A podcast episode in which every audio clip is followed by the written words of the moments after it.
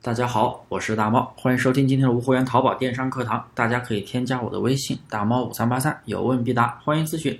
上节课说到，淘宝无货源新手为什么做不起来，踩了哪些坑？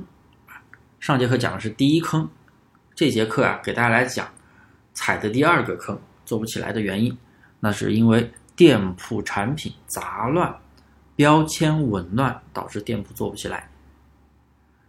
淘宝单纯的靠铺货来获取流量的时代呀，早就过去了。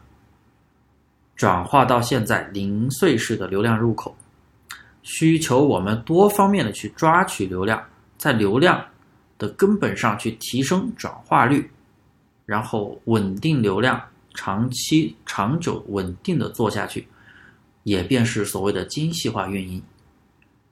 而精细化运营的本质就是确定主营类目。围绕主营占比去操作，而不是那种杂货铺的形式。很多朋友做无货源淘宝店铺，为什么访客低、单量少的原因，其中的一个原因就是主营占比太低。大家可以点开自己的掌柜信用分，看到影响掌柜信用分的第一条指标是店铺的稳定性，里面有写到掌柜。信用分的稳定性，第一条指标是主营占比，也就是说，你的主营类目占比这个百分比越低，那么你的店铺的稳定性就越低，那么自然流量就越低。所以啊，你的类目杂乱，只会让你的店铺标签更加的紊乱，系统没有办法给你推荐更多的精准流量，那么导致你的店铺流量越来越低。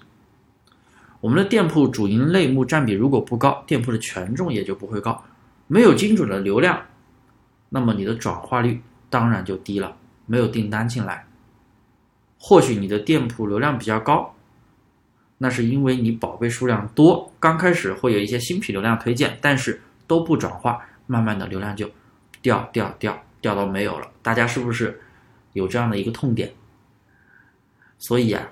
我们一定要去维护店铺的一个稳定性，也就是提升主营占比。那么，当你的店铺做单类目的时候，你的类目只有一个的时候，那么你的主营占比就是百分之百的，那么店铺稳定性是不是最好的？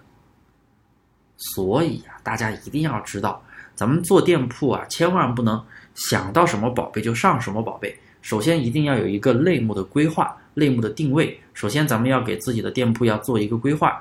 哎，我们这个店铺是准备做什么类目的？